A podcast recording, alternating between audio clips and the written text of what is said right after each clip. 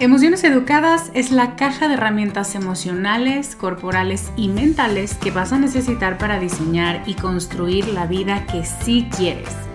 Desde el disfrute, desde el placer, desde la conciencia, sin miedo, sin vergüenza y sin buscar complacer a nadie. Son siete meses para conocer la naturaleza de tus emociones, de tus pensamientos, de tus reacciones físicas y aprender nuevas formas de relacionarte contigo desde el respeto, la compasión y el reconocimiento a tu identidad auténtica. Todo esto acompañada de una tribu de mujeres valientes, facilitadoras brillantes y un espacio de vulnerabilidad segura que no encontrarás en ningún otro lugar. Únete a la generación 2024 en descubremasdeti.com diagonal emociones educadas.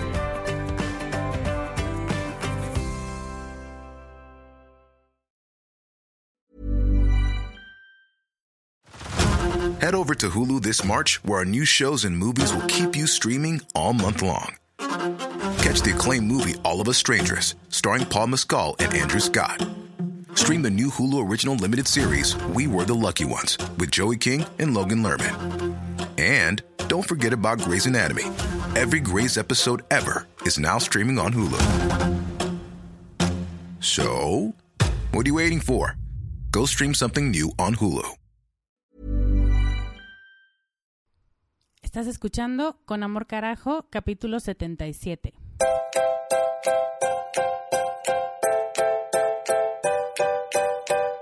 Bienvenida a Con Amor Carajo, el podcast para mujeres apasionadas donde hablamos de cómo educar tus emociones, tus ideas, tus prácticas espirituales y tus relaciones para que te atrevas a convertirte en más de ti, porque eso es lo que te hará vivir una vida más plena.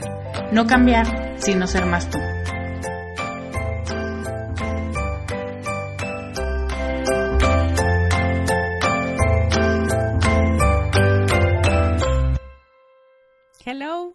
Bienvenida a Con Amor Carajo y a estar conmigo. Muchas gracias por acompañarme una semana más. Yo soy Lorena Aguirre, soy life coach y definitivamente me gusta mucho más la lluvia que el calor porque he visto un incremento en mi buen humor sustancial. Espero que tú también estés muy de buenas por el motivo que sea, porque siempre hay que encontrarle razones a la vida para estar contentas y precisamente de eso es de lo que quiero hablar hoy. Te quiero hablar de un tema que siempre, o bueno, no siempre, pero frecuentemente es motivo de queja para muchas de mis alumnas. Y es la idea de no estar disfrutando lo suficiente.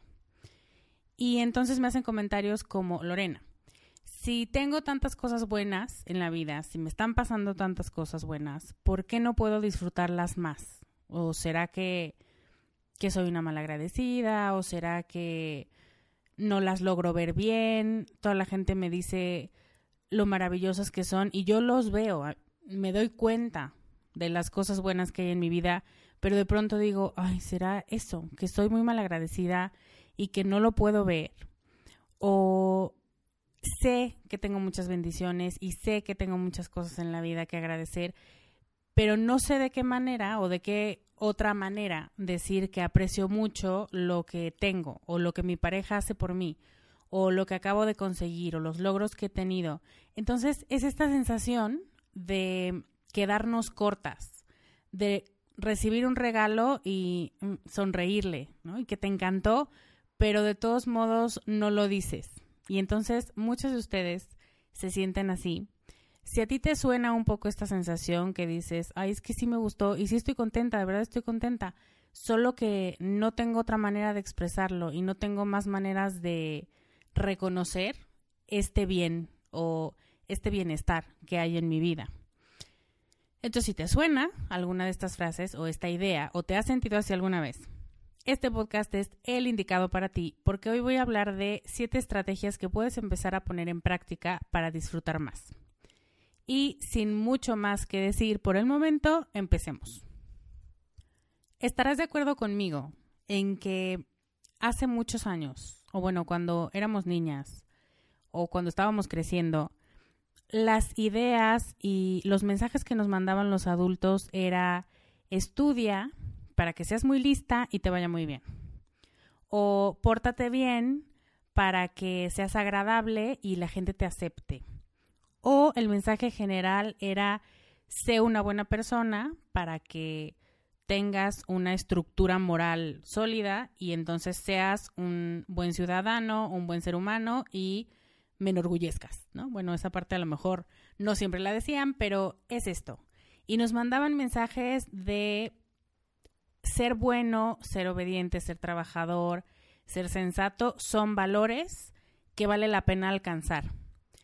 Pero nunca nos dijeron, y si sí te lo dijeron, qué regalo tan enorme, que también teníamos que aprender a disfrutar y a saborear las cosas y las situaciones y a las personas que la vida nos pone enfrente.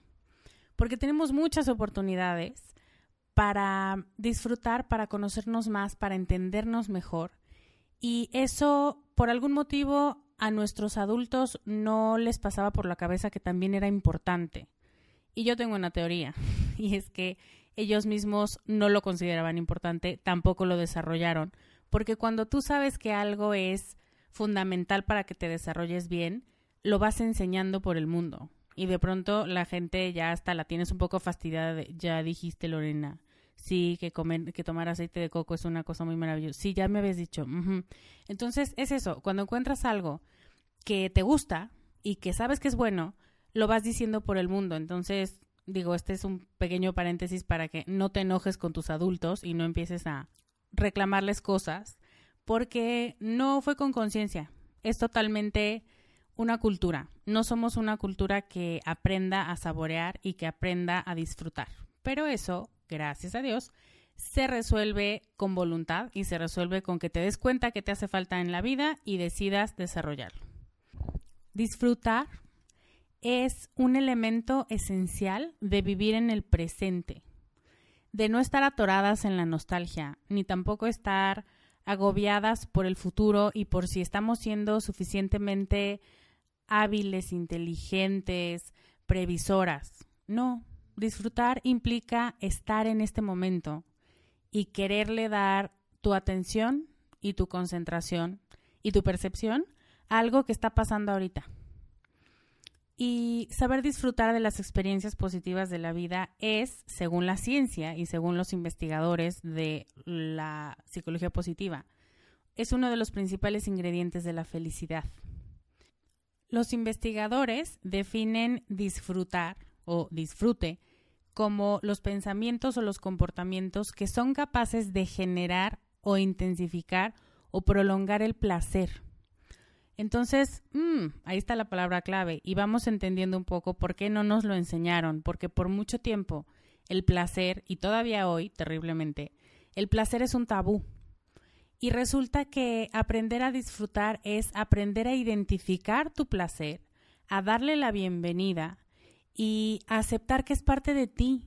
O sea, ¿por qué yo te pediría que aceptes tu miedo y que aceptes tu envidia y que aceptes todas estas emociones de las que hemos hablado en este podcast, pero no te pediría que aceptes el placer, porque es parte de quién eres y porque es parte de tu personalidad y de tus habilidades y de tus componentes humanos. Entonces, esta es una idea para que la mastiques un poco y para que pienses que también es una de las necesidades del ser humano y una de las obligaciones, aunque no me gusta mucho este componente como coercitivo, pero de las responsabilidades que tienes para proveerte de una vida más plena y de un conocimiento mucho más profundo de ti misma. Y con el disfrute o con los hobbies o con algo que tienes muchas ganas de hacer o de aprender o de desarrollar, pasa una cosa chistosa porque tienes ganas de desarrollarlo y entonces lo pones en tus metas de año nuevo o lo pones en tu agenda o le dices a todo el mundo que ahora sí vas a pintar por placer y no por competir y no por vender cuadros y así. Pero el disfrute no es algo que se desarrolle en papel, no es algo que pueda planearse tampoco, porque justo uno de los componentes del disfrute es que puedas experimentarlo en todo momento, que estés con las antenas lo suficientemente paradas para decir, ah, este es un buen momento, y si quieres, lo agradeces, que yo te lo recomiendo ampliamente. Pero es principalmente poder disfrutar de cada situación y poder decir, ay, eso que me dijiste me gustó mucho, gracias. Ay, qué delicioso café. Tenía mucho que no tomaba un café así de rico. Ay, ya no me acordaba de mi abuelito hace mucho tiempo y ahorita me acordé y sentí un calorcito en el corazón. Ay, qué padre. ¿Me entiendes? Son como cosas y situaciones muy específicas que no se pueden planear. O sea, no hay manera que tú digas, hoy voy a tener un recuerdo bonito y entonces voy a suspirar y decir gracias porque estoy viva. No, esas son cosas demasiado intensas y demasiado genuinas como para buscar planearlas. Y disfrutar el momento entonces implica que no tengas que salir mucho de la experiencia de vivir que no tengas que apartarle un tiempo en tu calendario ni en tu agenda y que no tengas que estarte preguntando, ¿estoy disfrutando lo suficiente? ¿Lo estoy apreciando o podría ser mucho más apreciativa? Porque eso reduce el placer. ¿Sabes por qué? Porque metes más la cabeza y sacas más la intuición. Dejas de disfrutar para pensar si estás disfrutando. Entonces, es una paradoja, porque cuando estás disfrutando, realmente estás en la situación. Y de hecho, cuando lo cuentas después, le dices a alguien, es que fue increíble, me la pasé padrísimo, o sentí algo muy profundo en el corazón, o no sé qué, pero hasta después. Porque si en el momento estás de intensa monitoreándote, cortas el efecto del disfrute. Entonces, este es un elemento importante que si quieres disfrutar más de las cosas, tienes que, paradójicamente, dejar de pensar en ellas. Y precisamente eso es lo que quiero hacer ahora, decirte, bueno, si no se trata de pensar o de hacer listas o de ver qué cosas planeas, ¿de qué se trata? Y se trata de vivir, y se trata de estar muy atenta y muy en el presente y cazando situaciones que disfrutas. Y entonces voy a darte siete situaciones, o más bien siete estrategias, mediante las que puedes saber que estás disfrutando más tu vida y agradeciendo más lo que tienes. La primera es saborear las experiencias cotidianas. Y me gusta el verbo porque muchas veces pasan las cosas porque las tenemos que hacer y porque son parte de nuestra rutina, pero en realidad no nos damos cuenta de lo que estamos haciendo. Entonces, esta primera estrategia tiene que ver con lo más cercano, con lo más cotidiano, y se trata de aprender a apreciar, a obtener placer de las experiencias más cotidianas y más poco glamorosas. no necesitas ir a una fiesta, no necesitas eh, intencionalmente buscar disfrutar algo para poder hacerlo.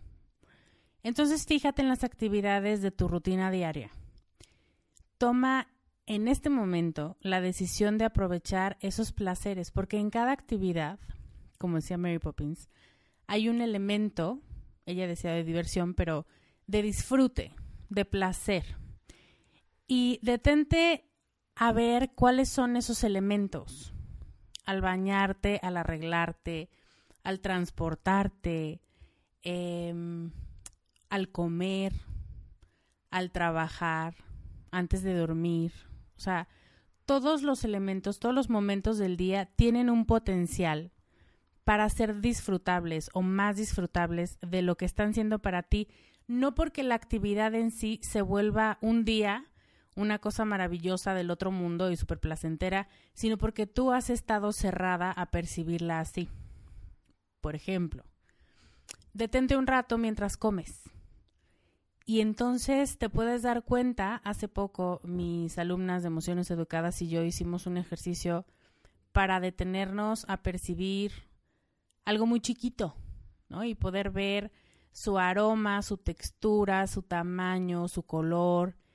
No es que vayas a hacer eso todo el día, con cada bocado de tu comida, pero sí es hacerte muy consciente de que en ese bocado o en esa cosa que te vas a poner, ¿no? Que puede ser una crema o un lipstick o lo que tú quieras, hay un potencial para sentirte bien.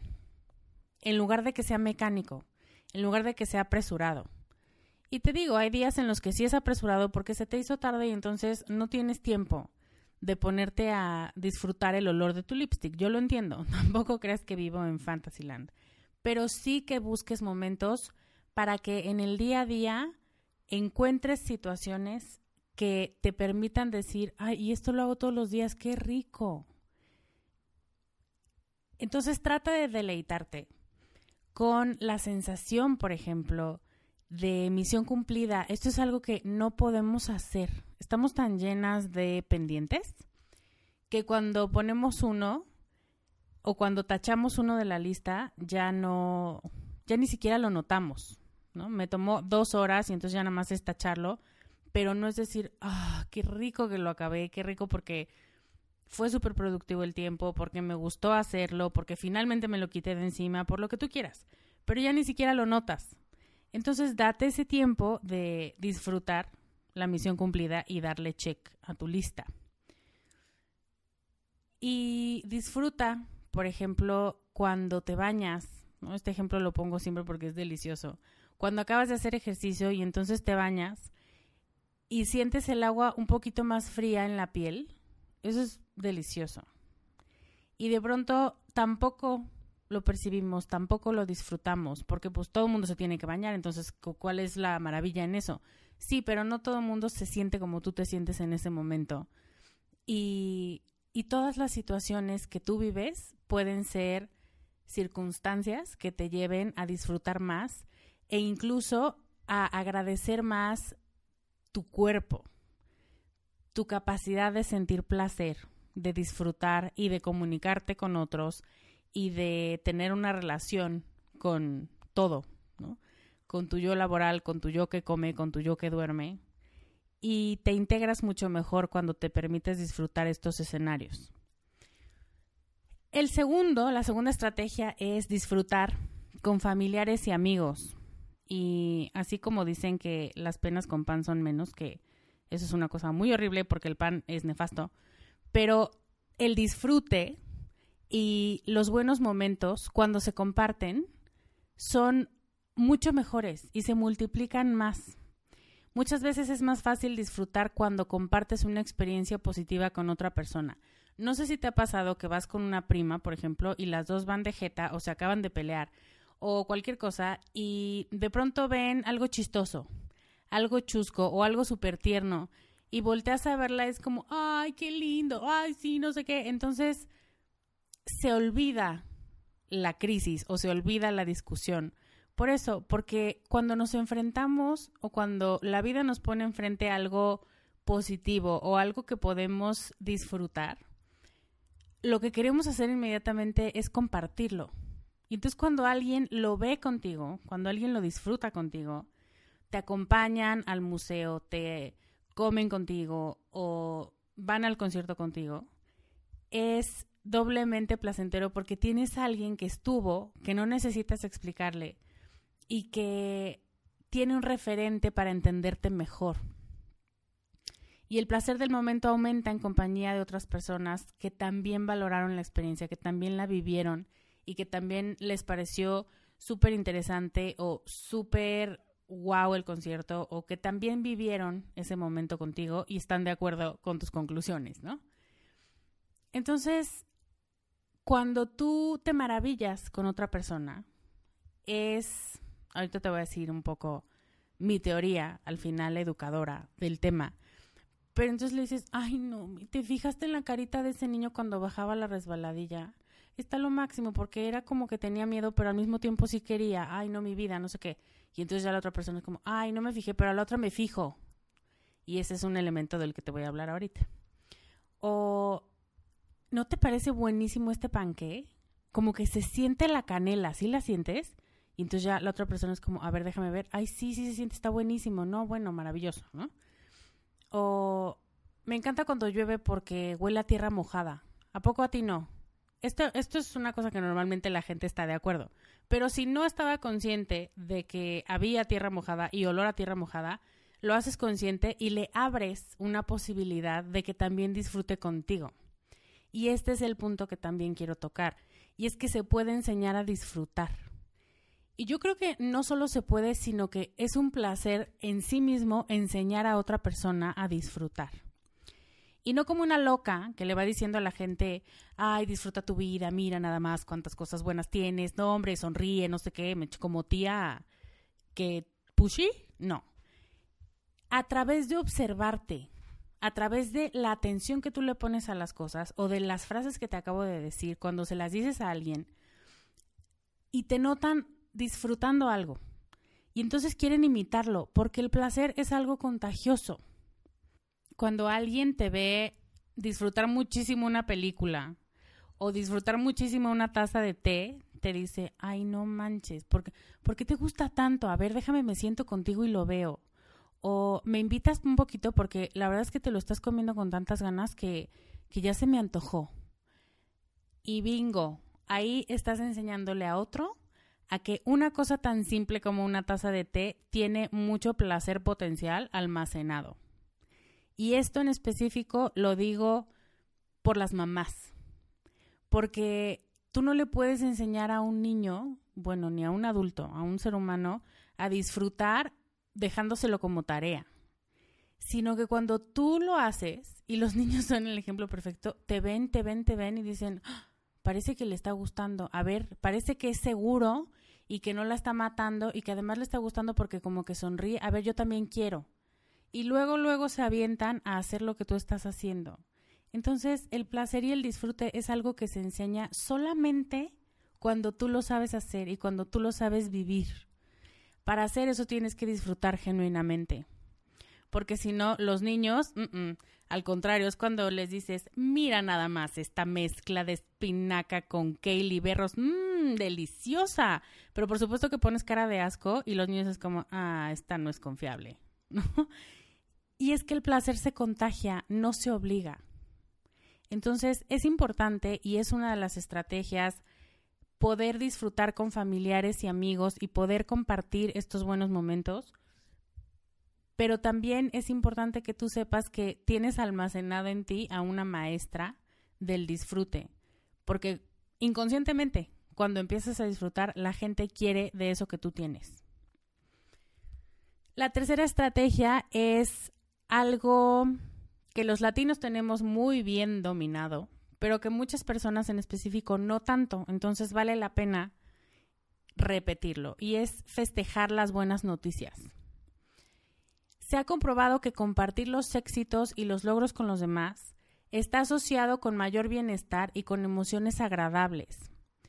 Entonces, la próxima vez que tú o tu pareja o tu primo o tu hermano o tu mejor amiga hagan algo mm, que consideren meritorio, que les dé mucho orgullo, que ganen algo, que logren algo o que los feliciten por algo, festéjalo y trata de disfrutar de la ocasión al máximo. Porque el hecho es este, transmitir buenas noticias y gozar de esas buenas noticias te ayuda a disfrutar del presente, te ayuda a vivir en el presente y también te ayuda a identificar que tienes mucho talento y que tienes habilidades y que tienes eh, muchas cosas dentro de ti que son dignas de ser festejadas. Entonces aquí también entra un poco el concepto de autoestima. Y muchas veces conozco mucha gente que son medio grinch. Entonces como, obvio me tenía que titular, o sea, ¿cuál es el punto? ¿A poco lo dudaban? ¿Y no vas a hacer nada? No, no voy a hacer fiesta. Ok, bueno. ¿Y tu cumpleaños? ¿Qué va a ser de tu cumpleaños? Nada, no me gusta. ¿Cómo no te gusta cumpleaños? Pues sí, pero X. A lo mejor nada más me quedo en mi casa y un pastelito y no sé qué. Pero ni siquiera es el pastelito, ¿me entiendes? Es la forma en la que dices no quiero festejar a través de esas expresiones. Y yo sé que muchas veces no tienes ganas de festejar, eso es un hecho, pero estamos hablando de disfrute y de buscar pretextos para agradecer más y disfrutar más lo que tienes. Y si tienes una oportunidad de celebrar algo, celébralo. A lo mejor no tienes muchas ganas al principio, pero estoy segura que en el momento, fuera de las mañanitas que son espantosas, lo vas a disfrutar y te va a gustar y vas a agradecer que esa gente esté contigo y que te esté festejando y que te esté celebrando o al revés, tú celebrarle a alguien que sabes que se lo merece porque tú viste a esa persona desgastarse por esa meta o preocuparse porque a lo mejor no pasaba y al final resultó que sí. Entonces, festejar las buenas noticias es un elemento muy importante para seguir disfrutando. Los investigadores recomiendan que no le tengas miedo al orgullo, fíjate, cómo todos los seres humanos tenemos esta tendencia. Porque es, ¿qué tal? Es que si me festejo mucho, ¿qué tal que parezco eh, ególatra o vanidosa o soberbia? No. O por ejemplo, pasa siempre que dos personas, ¿no? Dos amigas estaban aplicando para una beca y una no la recibe y la otra sí, y entonces dices, no, porque festejar sería como restregarle en la cara que ella no la obtuvo. No, festejar es que a ti sí te la dieron y que tu sueño está funcionando, o al revés, que a ti no, pero a tu amiga sí, y eso quiere decir que va su plan sobre ruedas, que no tiene nada que ver un sueño con el otro, ni uno se pone encima del otro ni está matando, ni se están matando mutuamente, ¿no? Entonces, date un abrazo, date unas palmaditas en la espalda. Di que eres lo máximo, porque estás celebrándote a ti por algo que lograste. Entonces, sí, soy lo máximo, qué bueno, sí, wow. Imagínate em, lo que va a pasar ahora. También eso sirve muchísimo para prolongar ese disfrute y ese festejo. La cuarta estrategia es permanecer abierta a la belleza y a la genialidad. Yo la llamé genialidad. Pero es. Esta estrategia consiste en permitirte admirar. Admirar profundamente algo que es bonito, que es bello, o una muestra de talento, de genialidad, de virtud, de amor, de amabilidad. Y se trata de esforzarte por sentir respeto por eso, porque eso es algo que yo valoro, eso es algo que me encanta que la gente haga o que tenga o que desarrolle. Y entonces es algo que respeto y que admiro. Y los psicólogos positivos dicen que la gente que se abre a la belleza y a la excelencia y a la genialidad que los rodea, tienen más probabilidades de encontrar alegría y encontrar sentido y conexiones profundas en su vida en general. Y tiene lógica, porque si las estás casando y si estás al pendiente de lo profundo y de lo que te conecta con verdades esenciales, como la belleza, la bondad, el amor, pues entonces a través de esas obras sigues ejercitando esa conexión con algo más grande. La idea es estar atenta a todo lo que sea conmovedor, a lo que sea bello y majestuoso y virtuoso, y fíjate cómo hasta las palabras suenan ñoñas y suenan incómodas. Y yo no te veo diciéndole a tu pareja, mi amor, vamos a buscar cosas majestuosas y virtuosas, porque se oye ñoño y es que así de desacostumbradas estamos a, usar esas palabras y sobre todo a percibir esas realidades, claro que hay cosas majestuosas y claro que hay personas virtuosas, pero ya, ya se nos ha olvidado buscarlas. Entonces, por eso es que me parece tan importante hablarte de esta estrategia. Y mi recomendación es que te mantengas al pendiente, que hagas un esfuerzo consciente, que hagas alguna estrategia para cazar cosas bellas o cosas geniales, palabras sabias u obras de arte en la naturaleza. Entonces, hoy yo en algún momento, no me acuerdo si ya te lo he contado, pero en algún momento en la universidad tuve la frase del día. Y entonces, de quien viniera, de la señora de la fila del banco, de mis amigas, de algún maestro, cuando algo me parecía suficientemente sabio, lo apuntaba. Y entonces ya decía, ah, ya tuve mi dosis de sabiduría del día. Entonces, no es que estés eh, forzándote a encontrar cosas donde no las hay. Es que más bien tu cerebro está alerta para identificar, ay, eso tiene mucho sentido, eso es sabiduría. O voy a tomar una foto al día de algo que sea majestuoso, de algo que me quite el aliento, de algo que me parezca increíble o muy gracioso o muy bello. Entonces, a través de esto tienes esto, el radar encendido para percibirlo mejor. La quinta estrategia es disfrutar con los sentidos. A mí me parece increíble que vivamos en el mundo más desinhibido de todos los tiempos donde el placer de todo tipo está al alcance de una llamada, ¿no? Hello Dominos, y que nos hayamos vuelto tan insensibles a ese placer.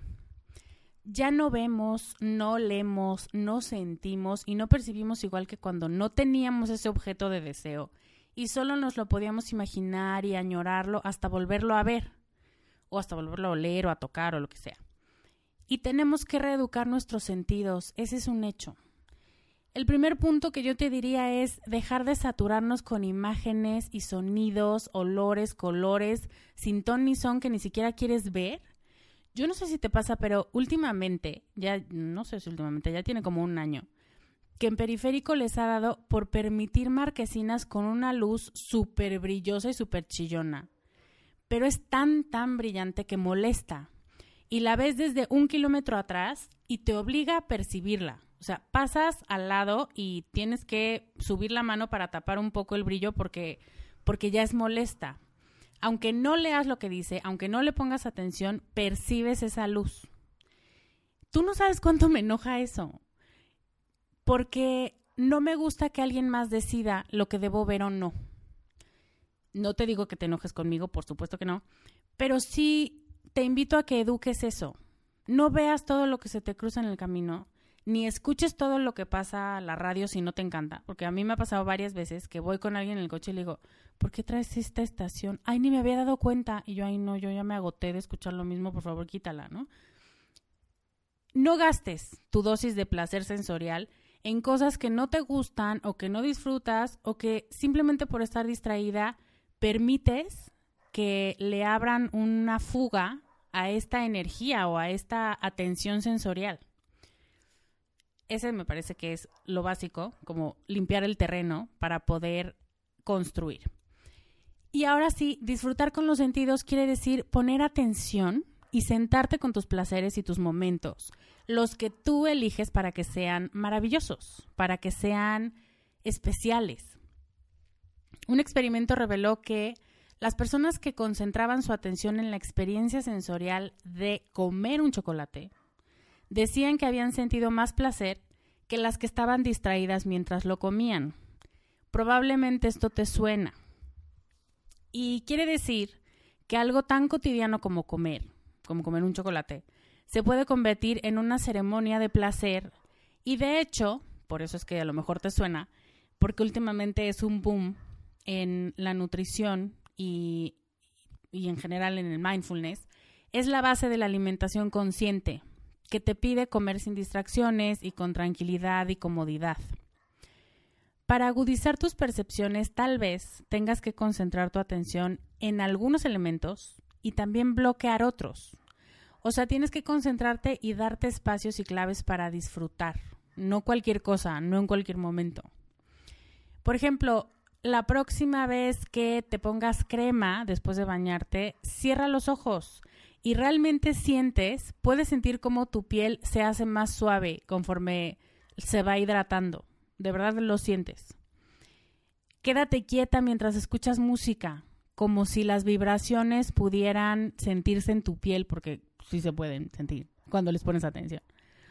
Deja de ver tu celular mientras estás viendo una serie. Sí, todas lo hacemos. Deja de hablar por teléfono mientras estás comiendo. Y no es como mamá regañona, es que le robas atención a los sentidos. Y entonces el cerebro entra en shock y no sabe en qué concentrarse. O sea, me estás pidiendo que le ponga atención a dos cosas al mismo tiempo. Ya sé que como mujer te sientes súper wow de que eres multitasking, pero yo, tu cerebro, no sé qué carajo quieres que haga. O sea, ¿quieres que degluta o quieres que me concentre en la llamada o quieres que le ponga atención a la trama de 24, que por cierto ya va a salir de Netflix? Entonces, el cerebro se confunde. Y ahí es donde también el tema sensorial empieza a atrofiarse un poco y por eso dejamos de disfrutar. Mantente en el presente y procura no pensar en nada más. Solo pon atención en las sensaciones físicas y en, ah, ¿cómo estoy disfrutando esto? o mm, esto no me gusta tanto. Las últimas dos estrategias que quiero presentarte son muy útiles cuando te sientes desinspirada, porque también hay días que mm, mm, eso de lo majestuoso y esas cosas no, no lo puedes ver, pasa. Y entonces necesitas un empujón que te ayude a disfrutar. Y aquí lo que quiero proponerte es acudir al pasado para disfrutar el presente. Eso sí se vale. ¿Ok? Entonces, la sexta estrategia que te quiero dar es revive los días felices. En un estudio se demostró que la práctica de revivir una y otra vez los acontecimientos más felices de tu vida sirve para prolongar y para reforzar las emociones positivas. Y eso a la larga te hace más feliz. De lo que se trata esta estrategia es de pensar en uno de los días más felices de tu vida, que puede ser, incluye pero no limita, tu graduación, tu boda, tu cumpleaños, el nacimiento de un hijo, un viaje inolvidable, el día que llegó tu mascota a tu casa y era un cachorro y era como, ay, mira nada más que belleza. Y revívelo en tu cabeza como si estuvieras viendo una película. Y el secreto aquí es pensar en los detalles. ¿Qué pasó? ¿Qué tenías puesto? ¿Qué dijiste? ¿Qué hiciste? ¿Qué hicieron las demás personas que estaban ahí? ¿Qué pensamientos y emociones te pasaban por la cabeza en ese momento? Pero ojo, cuando estás viendo una película, no le hablas a Tarantino y le dices, no, aquí hubieras cambiado y hubieras editado. No, no se trata de analizar la película de tu vida, ni de editarla, ni de decir, ay, aquí le hubiera contestado, ay, aquí no hubiera llorado. no, se trata de revivirlo y de deleitarte con el recuerdo. No, no edites, ¿ok? Porque entonces ya estás haciendo otra estrategia y eso no ayuda al disfrute. Y este estudio que te digo comprobó que las personas que hicieron este ejercicio de recordar una experiencia positiva de su vida durante ocho minutos al día por tres días consecutivos, refirieron sentir emociones positivas más intensas todavía cuatro semanas después. O sea que esto te dura, yo me imagino, que te deja una vibración cerebral que te permite seguir eh, disfrutando o seguir acudiendo a este recuerdo para disfrutar y para conectarte con este gozo. Y la séptima estrategia es buscar experiencias agridulces. Y con experiencias agridulces me refiero a las que combinan felicidad y tristeza. Yo sé que tienes muchos de estos, todas los tenemos, solo asegúrate de que no sean muy tristes, para que la tristeza no le gane a tus ganas de disfrutar, porque ahí sale contraproducente. Si por algún motivo te suena que esta estrategia no es para ti en este momento, porque no estás pasando por un buen momento, porque estás un poco melancólica, porque mm, no la hagas, tú te conoces mejor que yo. No hay necesidad de remover algún evento del pasado que te duele si no piensas o no te sientes en este momento con la capacidad de sacar algo feliz o algo sabio o algo alegre de ese momento. ¿Ok? Y ya, una vez hecho esta aclaración, para identificar un momento agridulce, déjame decirte un poco qué es.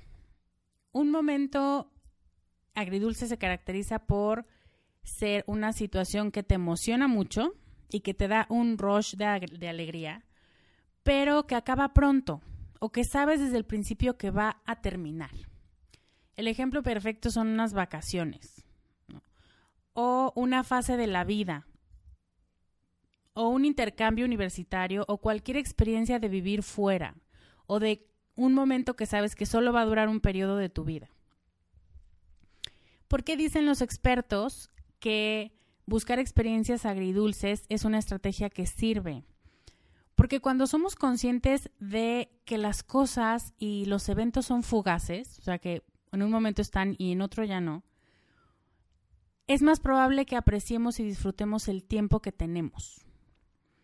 Y aunque las experiencias agridulces también nos entristecen, en lugar de darlas por sentado, la tristeza que contienen nos permite apreciar más los aspectos positivos de esas experiencias, de las vacaciones y de lo padre que es descansar, de nuestros amigos y de cómo hemos aprendido a elegirlos mejor, de nuestra pareja y de cómo nos sentimos acompañadas y amadas desde que está con nosotros, de nuestra ciudad de origen y cómo nos encanta vivir en ella o cómo la extrañamos o cómo nos quedamos con las cosas buenas ¿no? Y es el fenómeno de ahora o nunca, porque en ese momento lo tuve y me acuerdo que fui súper feliz, pero ahora también tengo cosas padres y me puedo agarrar de ellas.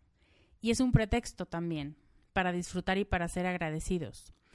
Y también otra, pues sí, otra chispita que te quiero decir es que todas las experiencias, en cierto modo, todas las experiencias de vida son agridulces porque todo lo bueno y todo lo malo pasa y se termina y saber eso es bueno porque nos mueve a aprovecharlo mejor mientras está aquí, mientras sigue presente y mientras le podemos sacar jugo. Esas fueron siete estrategias para disfrutar más el presente. Espero que uses alguna hoy Em, son estrategias que también sirven para agradecer más lo que tienes, para ser consciente de tantas y tantas cosas que en el día a día damos por sentadas y que no tiene por qué ser así, porque si sueles decir, como te decía al principio, de Lorena, es que yo soy muy feliz, pero a veces siento que no disfruto tanto mi vida, pues así puedes empezar. Solamente es reentrenar al cerebro para que te ponga atención y escuche que tiene permiso de disfrutar más. Si quieres encontrar maneras de expresar mejor lo agradecida que estás por lo que tienes o cuánto disfrutas tus regalos de vida, empieza eligiendo una de estas tareas y ponla en práctica. Y después, cuéntanos en Comunidad Descubre o en la fanpage de Descubre cómo mejoró tu percepción de disfrute y de placer. A mí me encanta cuando me escribes y me encanta leer y saber que te está funcionando algo que decidiste poner en práctica. Eso es todo por el momento. Te mando un abrazo grande que espero que disfrutes junto con todo lo que venga para ti esta semana, este fin de semana y toda la vida. Yo soy Lorena Aguirre y te veo la próxima semana con más consejos para ser más tú. Bye.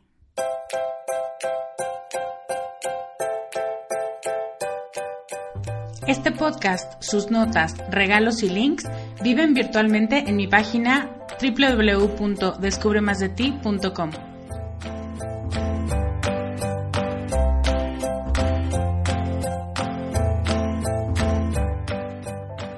Carajo. Locución adjetiva ponderativa malsonante que significa, entre muchas otras cosas, algo muy grande y muy intenso. En mi mundo así es como tienes que conocerte, valorarte y amarte, con una intensidad tan grande que no pases desapercibida. El mundo necesita que seas más tú y que nos enriquezcas a todos con tus habilidades, tus talentos y tus sueños. ¿Te atreves?